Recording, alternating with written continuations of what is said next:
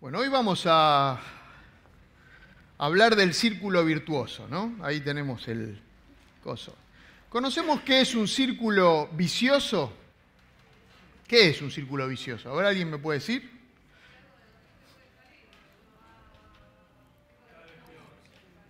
Algo de donde no se puede salir está bien, pero está muy bien, pero le falta algo, ¿no? Vicioso, un círculo vicioso. Cada vez peor. Muy bien, muy bien, está muy bien, ¿no? Va andando. Ahí, a ver. Costumbres dañinas que son repetitivas.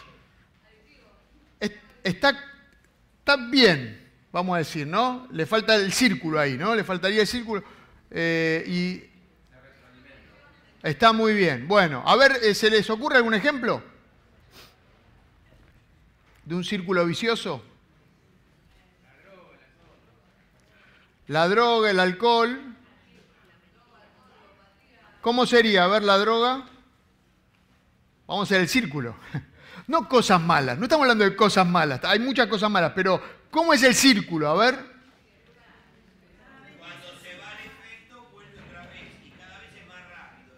Bueno, muy interesante. No hay salida, la ansiedad, se produce una ansiedad. No, miren, acá tengo algunos ejemplos que podemos ver. No sé si llegan a ver la letra ustedes. ¿Están todos así? Ahí dice, tengo sobrepeso. Parece que está hablando de mí. Tengo sobrepeso.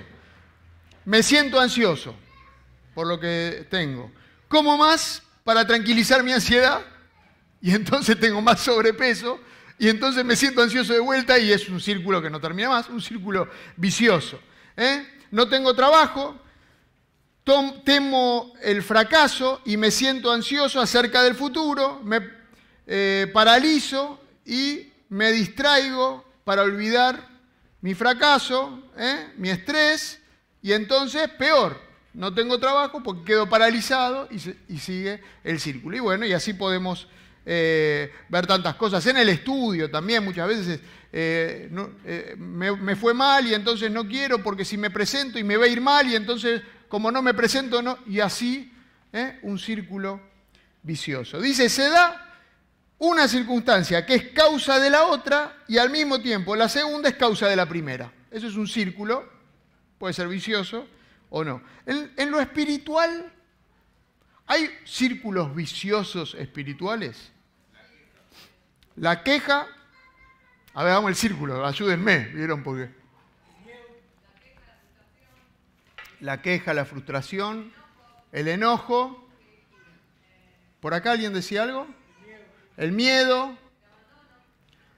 Está bien, lo del círculo no me lo están agarrando, ¿no? Pero está, está muy bien, ¿eh? A ver, alguien que me haga algún círculo. Bueno, si no lo digo yo. Tengo miedo, pero no hago nada para enfrentar esos temores. Bueno, muy bien, muy bien.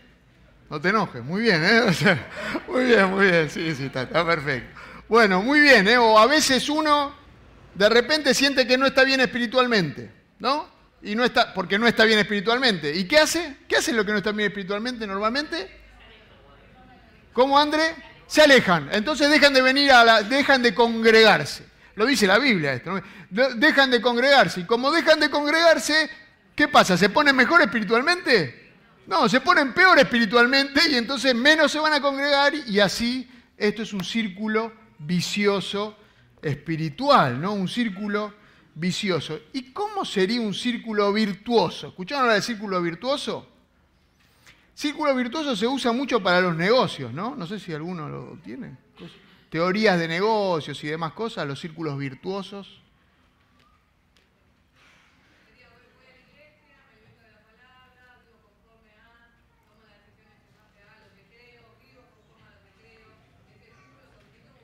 Está muy bien, está muy bien, perfecto. Sí, sí, sí, está bien, está muy bien. Muy bien, esto entonces dejémoslo acá en el, en el freezer. No, en el freezer no, pues no es mucho tiempo, en la heladera lo ponemos.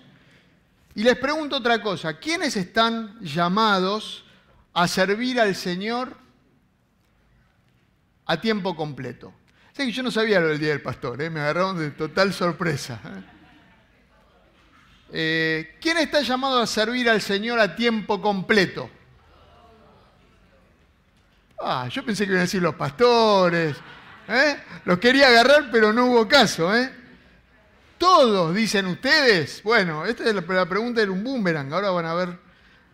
Dice en 1 Corintios, así que hermanos míos amados, estad firmes y constantes creciendo en la obra del Señor siempre, sabiendo que vuestro trabajo en el Señor no es en vano.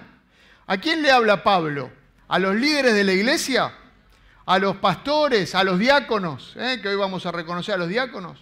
No, le habla toda la iglesia de Corinto. A esta iglesia se acuerdan que tenía un montón de dones y capacidades que Dios les había dado, pero que era una iglesia bastante desordenada, ¿no? Hacían muchas cosas, ¿eh? una iglesia que eh, había algunos problemitas, como en cualquier familia, había problemas, había temas que resolver, que Pablo quiso ordenar, pero a estos hermanos, como nosotros, a hermanos, Pablo les dice que siempre tenemos que estar firmes, constantes, creciendo en la obra del Señor.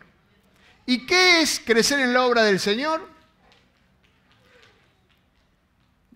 Vamos a decir, lo aclara después Pablo, sabiendo que vuestro trabajo en el Señor no es en vano. El servicio que damos al Señor no es en vano. Creciendo siempre en este servicio que hacemos al Señor. Porque Dios, como bien dijeron ustedes, nos llama a todos, a todos, a una vida de servicio activo. Algunos tal vez piensan, está bien, más allá de lo que podemos decir, algunos tal vez piensan que, bueno, yo recibí al Señor, eh, me llegó eh, Jesús a mi vida y soy salvo. Como soy salvo, eh, y la salvación es por gracia. Y entonces no hay que hacer nada, no, no hay que hacer obras, porque las obras van en contra de lo que dice la Biblia sobre la salvación. ¿Estamos de acuerdo? La salvación es por gracia, no por obras. Y algunos interpretan esto y dicen, bueno, ya tengo la salvación, ya está, eh, yo ya estoy, ya terminé, llegué. Entonces me siento tranquilo y cómodo, me dedico a mi negocio, me dedico a mi vida, me dedico a planificar con mi familia, cosas que están bien, ¿no? Me dedico a eso y de paso vengo a la iglesia los domingos, tal vez me siento, vuelvo a mi casa muy cómodamente. ¿Por qué? Porque la salvación es por gracia y no es por obras. Ahora, ¿es verdad que la salvación es por gracia? Claro que sí. Algunos se transforman así en cristianos profesionales, ahí como el pastor Juan que le ponía nombre a los cristianos, cristianos profesionales. No sé si tenía al cristiano profesional ahí. Estos son los que se ponen el traje para el ministerio que van a hacer. Hacen la tarea que tienen que hacer y se lo sacan y vuelven a su vida ¿eh? de todos los días. Su vida que hacen constantemente. Se ponen el traje para hacer lo que tienen que hacer, se lo sacan y vuelven a sus vidas cristianos profesionales. Es verdad que la salvación es por gracia. ¿Se acuerdan cuál es el texto más fuerte que usamos para decir que la salvación es por gracia y no por obras? Ahí está Ricardo. Muy bien. Por medio de la fe, ¿eh? Muy bien. Son salvos por gracia por medio de la fe. Muchas gracias. Por gracia, por medio de la fe, no por obras para que nadie se gloríe. ¿Está bien? Efesios 2, 8 y 9. Lo sabemos de memoria ¿eh? y nos aferramos a ese versículo. Y está muy bien porque es verdad. Y yo no voy a decir lo contrario a eso de ninguna manera, porque esa es la verdad. La salvación es por gracia, no por nada que nosotros podamos hacer. Pero Dios es sabio.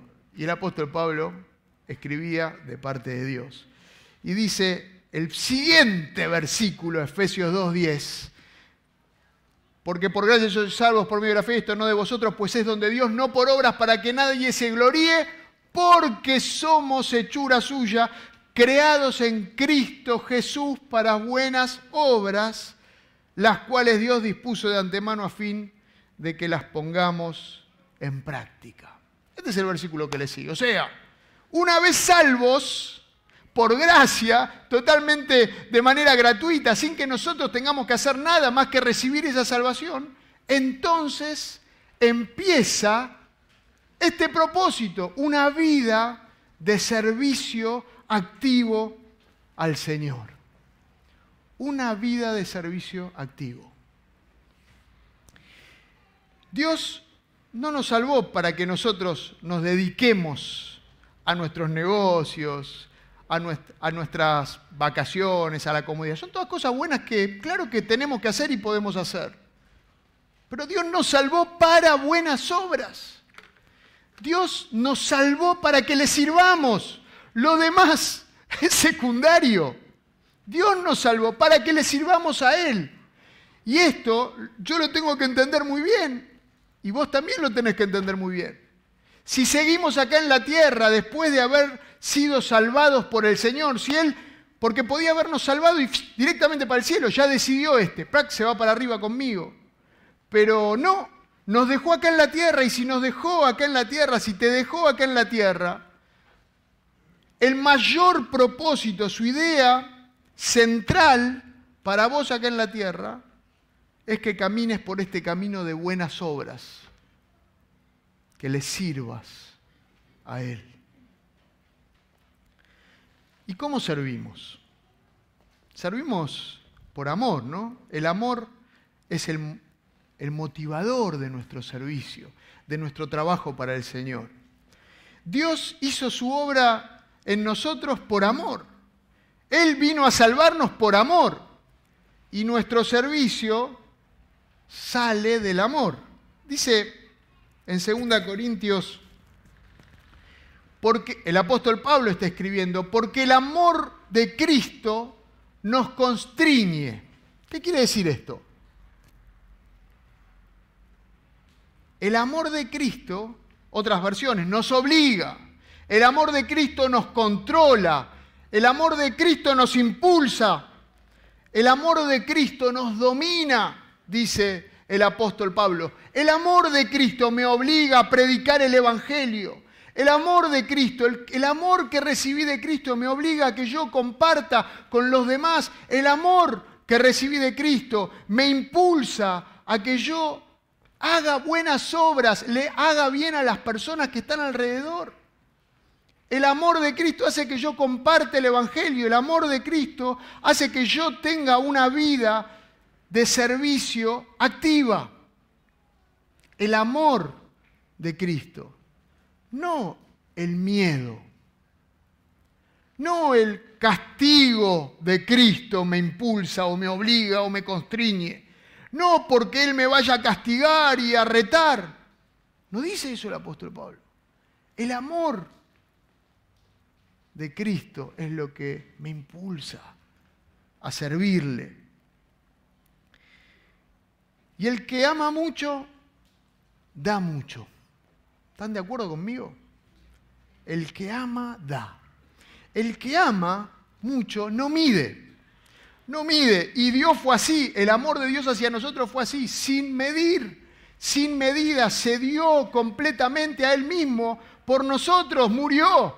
Por nosotros dejó su gloria. Se humilló a sí mismo. Vino a la tierra. Por amor a nosotros. Porque no midió el amor. Porque el amor que es mucho, no se mide, se da. Como la mujer que rompió ese frasco lleno de perfume carísimo, eh, de un año de salario, lo rompió para ungir a Jesús. Y no pensó, uy, pero con esto en realidad yo podría venderlo y comprarme tal. No, porque cuando se ama mucho, se da, se da mucho. Y el servicio no es solamente hacer algo, ¿no? El servicio no es eh, activismo, porque muchos hacen cosas, muchos hacen buenas obras, pero nuestro servicio, este servicio eh, cristiano que le decimos, es una respuesta de amor. Es nuestra respuesta de amor al Señor. A veces el diablo mete la cola, ¿no? Con el tema este del servicio, de las obras, de lo que hacemos para el Señor. Mete la cola y entonces uno que quiere servir, que está intentando, que está sirviendo al Señor, de repente está mirando al Señor y le sirve y le hace bien a la gente, pero empieza a mirar para el costado y mira para el otro costado. Y ve que los que están alrededor quizás no están sirviendo como yo. O uno interpreta ahí, pero no están sirviendo como yo. Y pero y ese miralo lo que hace, no hace nada. El otro, y este no se mueve, no hace nada. Bueno, le pasó a Marta, ¿se acuerdan?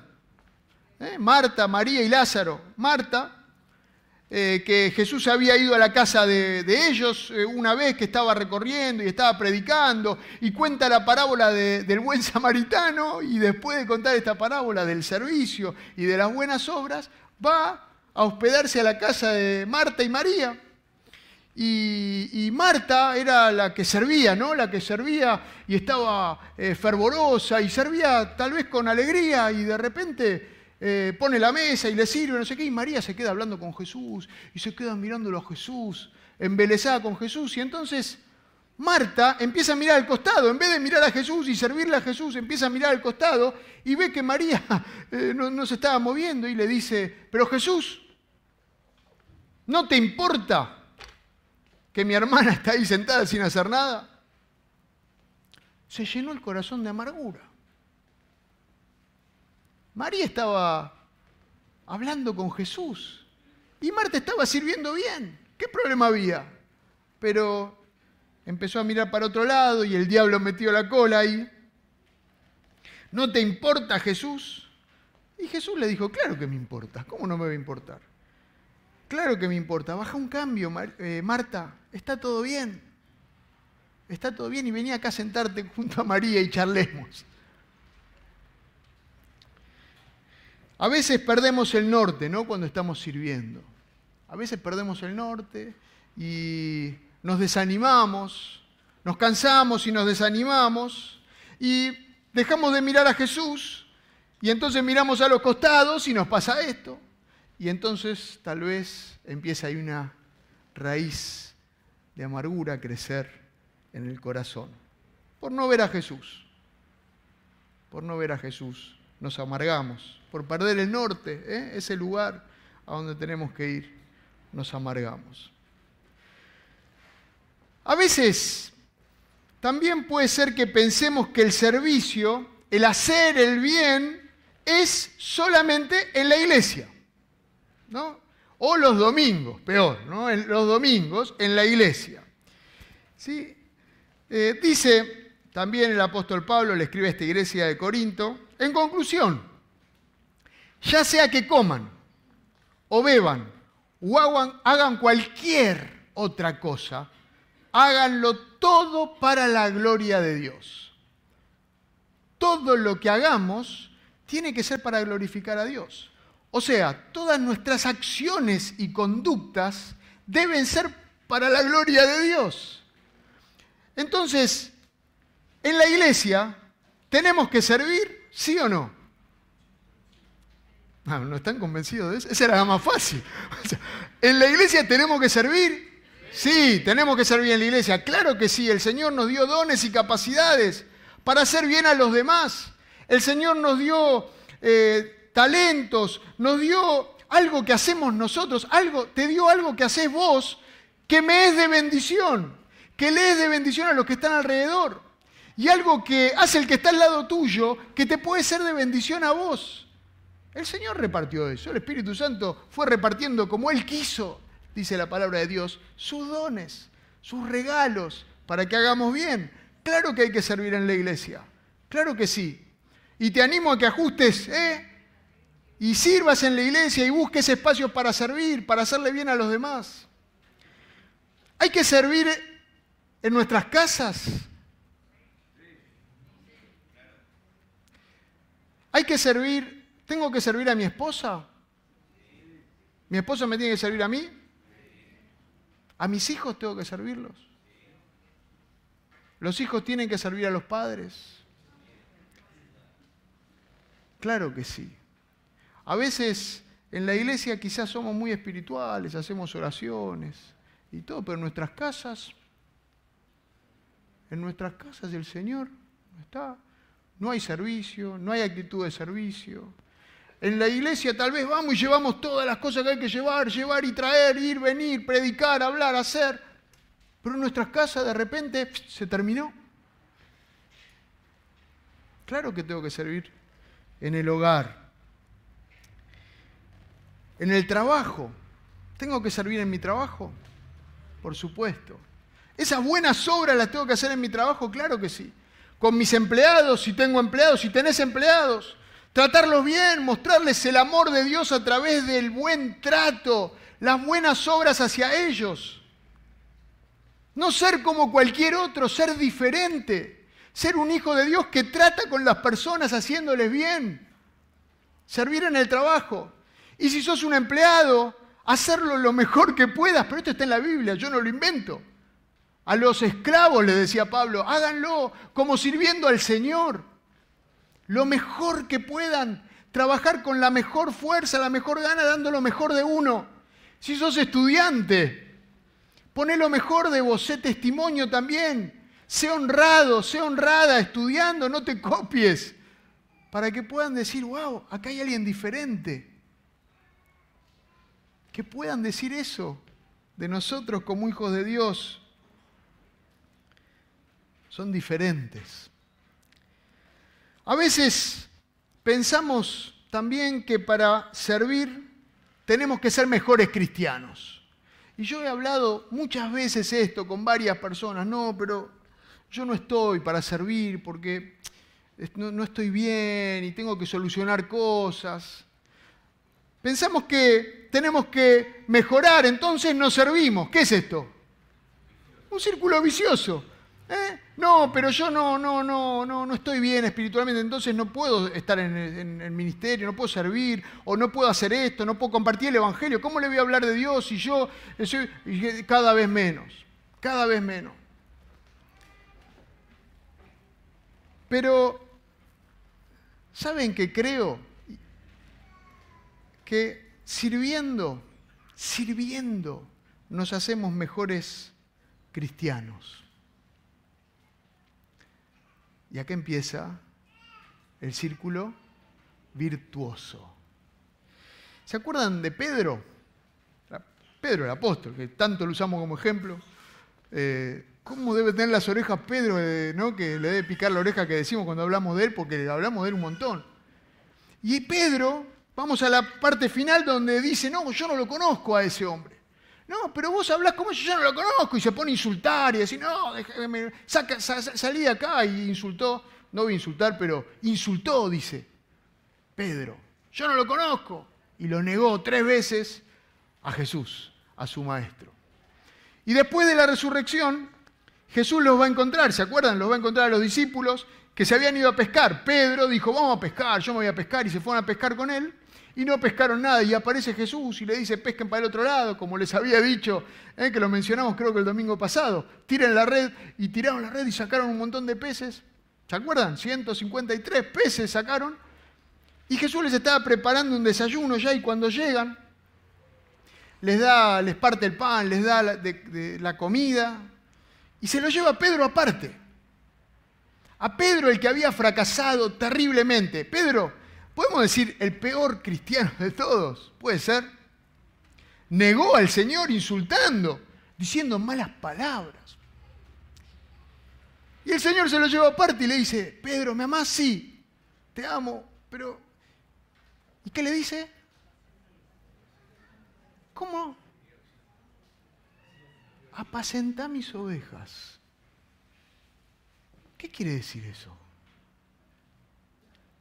Ponete a trabajar.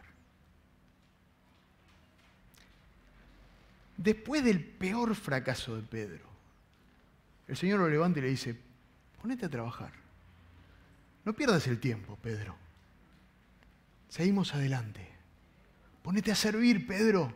Apacenta mis ovejas. Impresionante. Este es el círculo virtuoso, ¿se dan cuenta? Y sirviendo, Pedro empieza a decir, sí, claro que sí, claro que quiero apacentar las ovejas, y claro que quiero poner la mirada en vos, y claro que te pido perdón y que no te quiero negar nunca más.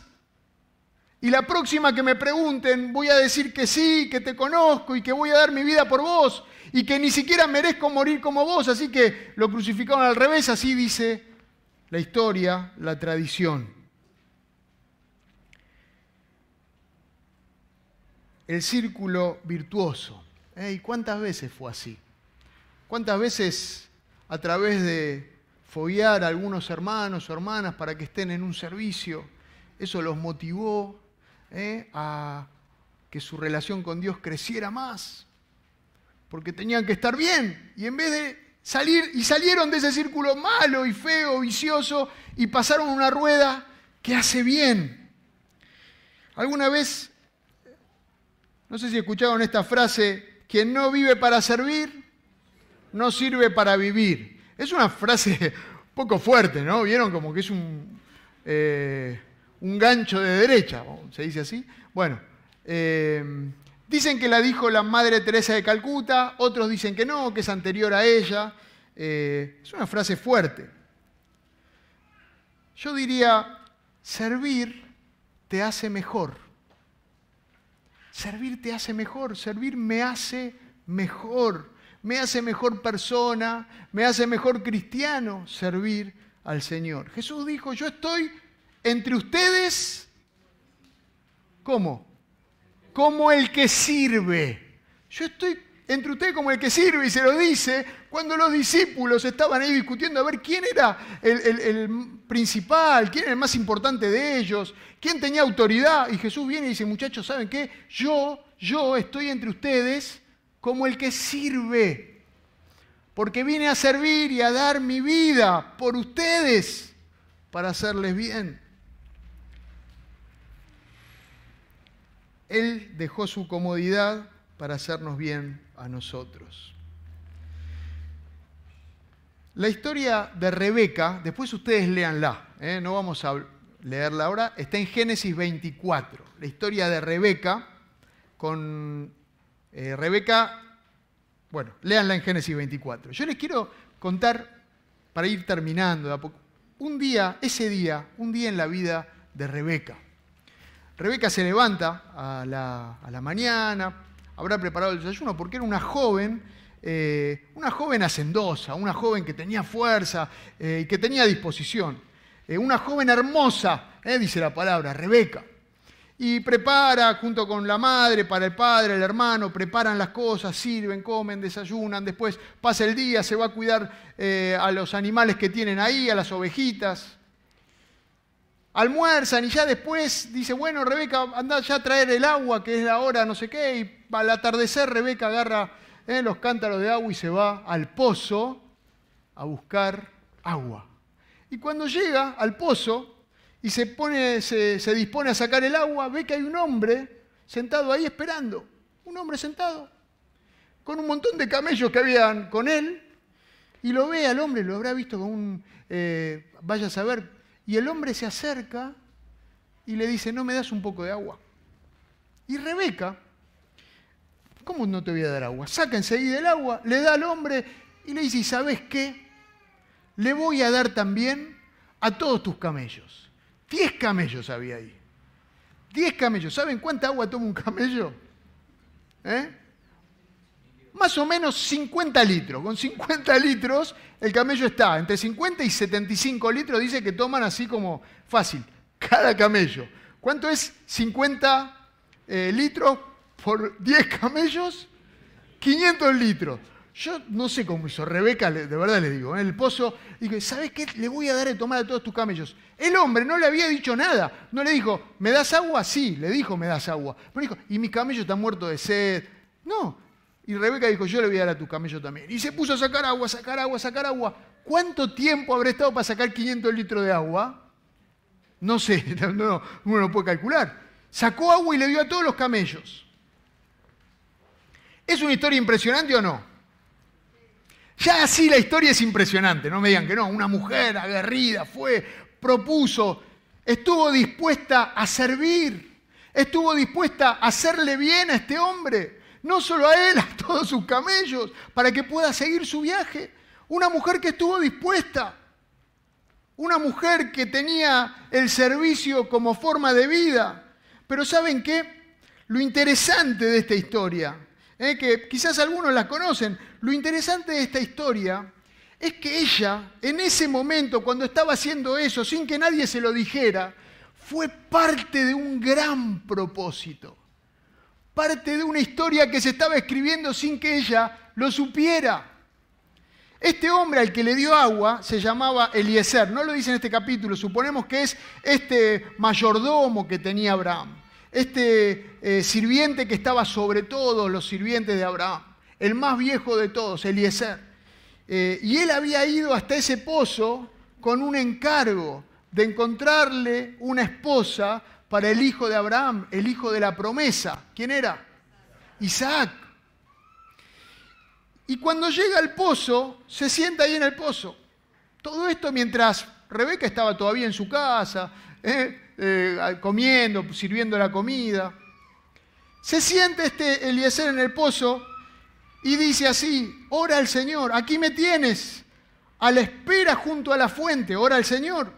Mientras las jóvenes de esta ciudad vienen a sacar agua, permite que la joven a quien le diga, por favor, baje usted su cántaro para que tome yo un poco de agua y que me conteste, ¿eh? que la joven me conteste, tome usted y además les daré agua a sus camellos, sea la que tú has elegido para tu siervo Isaac. Así estaré seguro de que tú has demostrado el amor que le tienes a mi amo. Le está hablando al Señor. ¿Se dan cuenta? ¿Captaron? Yo ayer le decía a Lore, voy a decir esto, no se va a entender nada. ¿Me, siguen a lo que voy? Esto pasó antes de que Rebeca haga todo ese trabajo. Es impresionante. A mí se me pone la piel de gallina. Es impresionante. Y yo pienso que el servicio, este servicio que hace bien,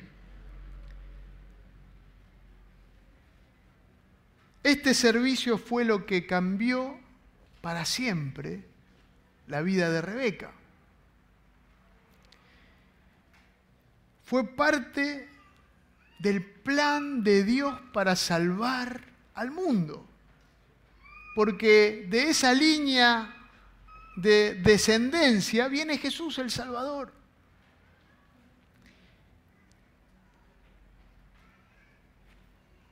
Es impresionante ir a dónde te puede llevar el servicio. Vos serví a Dios. ¿Se imaginan a Rebeca? Mientras sacaba agua del, para los 50 camellos, Eliezer, ¿saben qué hacía? ¿La ayudaba? No sabemos, pero no lo dice la Biblia que le ayudaba, o sea que probablemente no.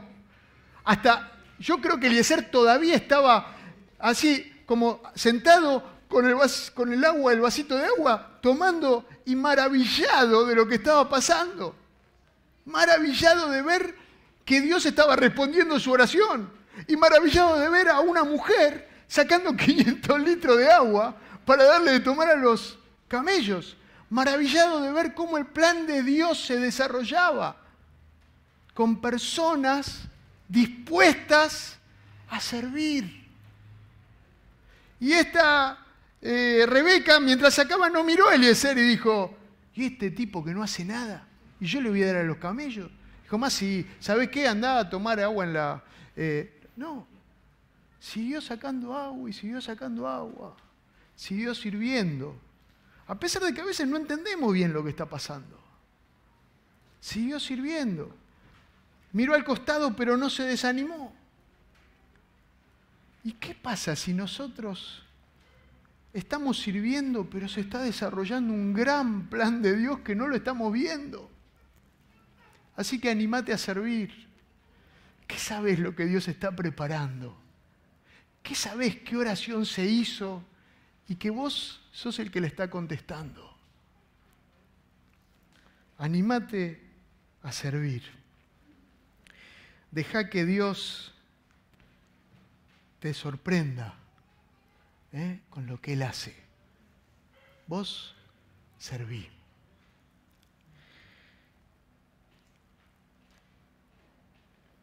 Termino con una historia que leí por ahí y ya está, terminamos. Resulta que había un dueño de una empresa que tenía la oficina en el último piso del edificio. ¿sí? Y los empleados no lo habían visto, trabajaban para él, pero no lo habían visto, algunos que otros sí, pero eh, nunca lo veían. Pero sí veían a su hijo, el hijo trabajaba en esa empresa.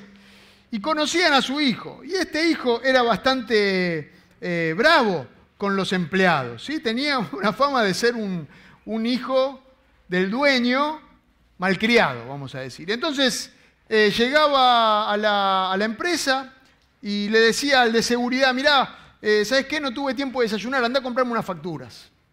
Y el de seguridad decía, pero yo tengo que estar acá en la puerta, no puedo dejar la puerta. Decía, a mí no me interesa. Si te digo que vayas a comprar facturas, me vas a comprar facturas. Entonces el de seguridad pensaba, si el hijo es así, ¿cómo será el padre? Y seguía, iba rumbo a su oficina y le decía, pedía a la secretaria, una secretaria que pasaba con todos los papeles que estaba. Y ¿dónde vas con eso? No, tengo que preparar una reunión que tenemos ahora. Dice, no, no, deja todo eso y venía a limpiar mi oficina, que es un desastre pero tengo que preparar la reunión. No, no me interesa, te estoy diciendo que vengas a limpiar mi oficina. Y entonces la secretaria pensaba, si el hijo es así, ¿cómo debe ser el padre? Y así con uno y con otro. Imagínense esta historia, ¿no? Al revés. Vamos a cambiarla. Este hijo llega a la empresa y lo ve al guardia de seguridad y le dice, vos estás acá desde tan temprano, ¿sabes qué? Te trajo un cafecito y una facturita. Gracias, le dice el de seguridad.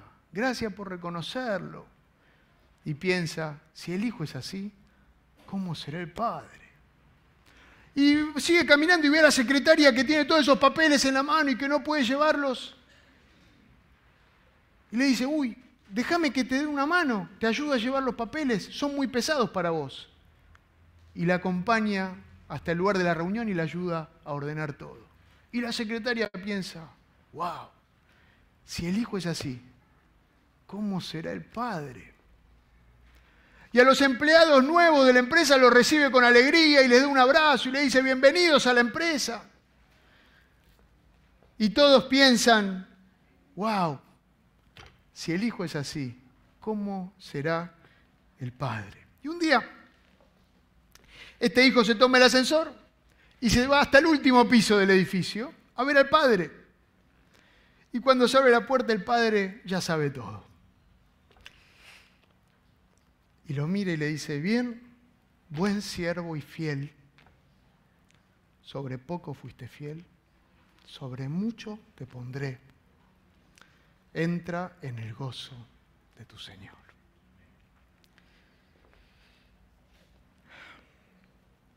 Servir nos hace mejores.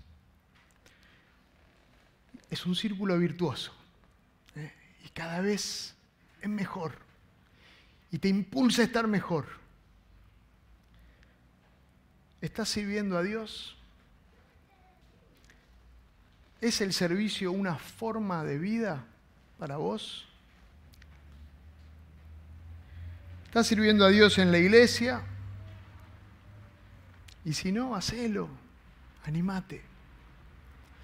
¿Estás sirviendo a Dios en tu casa? Con tu esposa, tus hijos o tus padres. ¿Estás sirviendo a Dios con tus amigos? ¿En el trabajo? en los estudios, etcétera, etcétera, etcétera. ¿Es el servicio parte de tu vida? El desafío es que no esperes más. Salí del círculo vicioso para entrar a un círculo virtuoso, al círculo del servicio. Oramos. Te damos gracias, Señor. Gracias porque vos nos diste el ejemplo a seguir. Gracias porque nos serviste, viniste a servirnos y a dar tu vida para salvarnos. Gracias. Gracias. Y Señor, nosotros por amor a vos queremos responderte, no para ganar la salvación, pero este amor que vos nos mostraste nos, impulsa, este amor que nos demostraste nos obliga, nos constriñe a que seamos siervos. Hagamos bien a las personas en tu nombre, para que te glorifiquen a vos en nuestras acciones, te glorifiquen a vos, te conozcan a vos. Y Señor, que podamos experimentar esto de que servir nos hace mejores, mejores cristianos, mejores hijos tuyos, mejores personas. Manifestate en nuestras vidas, Señor. En el nombre de Jesús. Amén. Que Dios nos bendiga.